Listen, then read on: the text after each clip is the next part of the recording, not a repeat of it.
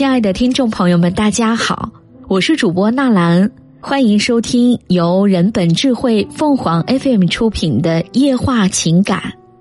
爱情是生命的盐。约谢菲尔德曾说：“爱情是生命的盐。”现实题材爱情电影《我爱你》便是一部能够完美对应这句话的影片。影片踏入老年人群的情感世界。还原他们最真实的生活状态。面临衰老却依然能大方的说出“我爱你”，想必是爱情最好的模样。对许多老年人而言，浪漫爱情是年轻人的专属品，是一种难以触碰的存在。但在影片中，虽是迟暮恋情，四位老人却并没有放弃对恋人施以暖心告白和绵绵爱意。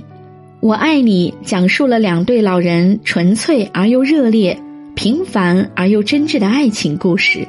一对恋人是常维介和李慧茹，他们二人的相识颇具戏剧性。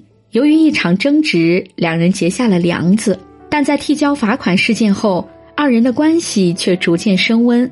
慧茹生日那天，老常终于将自己心中的爱意大声告诉了慧茹。与老常和慧茹相比，影片中的另一对恋情就显得格外心酸和泪目。赵欢欣患有阿尔茨海默病和肠癌，每当疼痛欲裂时，他就会请求谢定山帮帮我。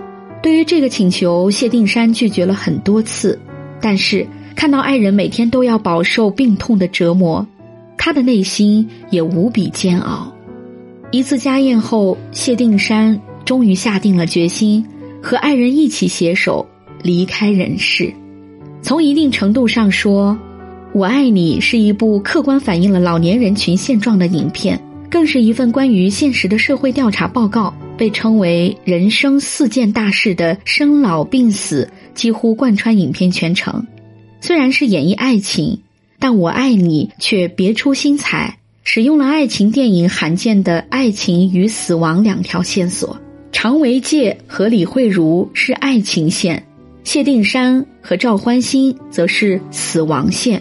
两条线索的演绎不仅探讨了老年人群的爱情议题，还让观众深感迟暮爱情的辛酸和不易，为之深深动容。在关注到老年人群婚姻生活的同时，《我爱你》重新审视了爱和生命的社会命题。很多爱情电影或爱情小说都喜欢探讨极致和自私的爱。这部电影却不落俗套，片中人物从不纠结我是否是你的最爱或是你的唯一。老常从来没有忘记过对亡妻的愧疚，慧茹永远缅怀早逝的对象，但这都不妨碍他们开启新的感情生活。每一段感情都是人生宝贵的经历，每一份爱都成就了今天的自己。容颜会老去，灵魂会消逝，唯有爱不曾别离。我爱你，为我们昭示了一个深刻的道理：就算人生已如黄昏迟暮，但我们依然要对爱情充满信心，对生活永远充满激情和热烈。无论何时，我们都要怀有一颗浪漫的心，要用爱情这粒盐调味生活，勇敢说出“我爱你”的真情告白。听众朋友们。无论你是开心还是难过，不管你是孤独还是寂寞，希望每天的文章都能给你带来不一样的快乐。你也可以关注我们的微信公众号“情感与美文”，收听更多内容。我们下期再见。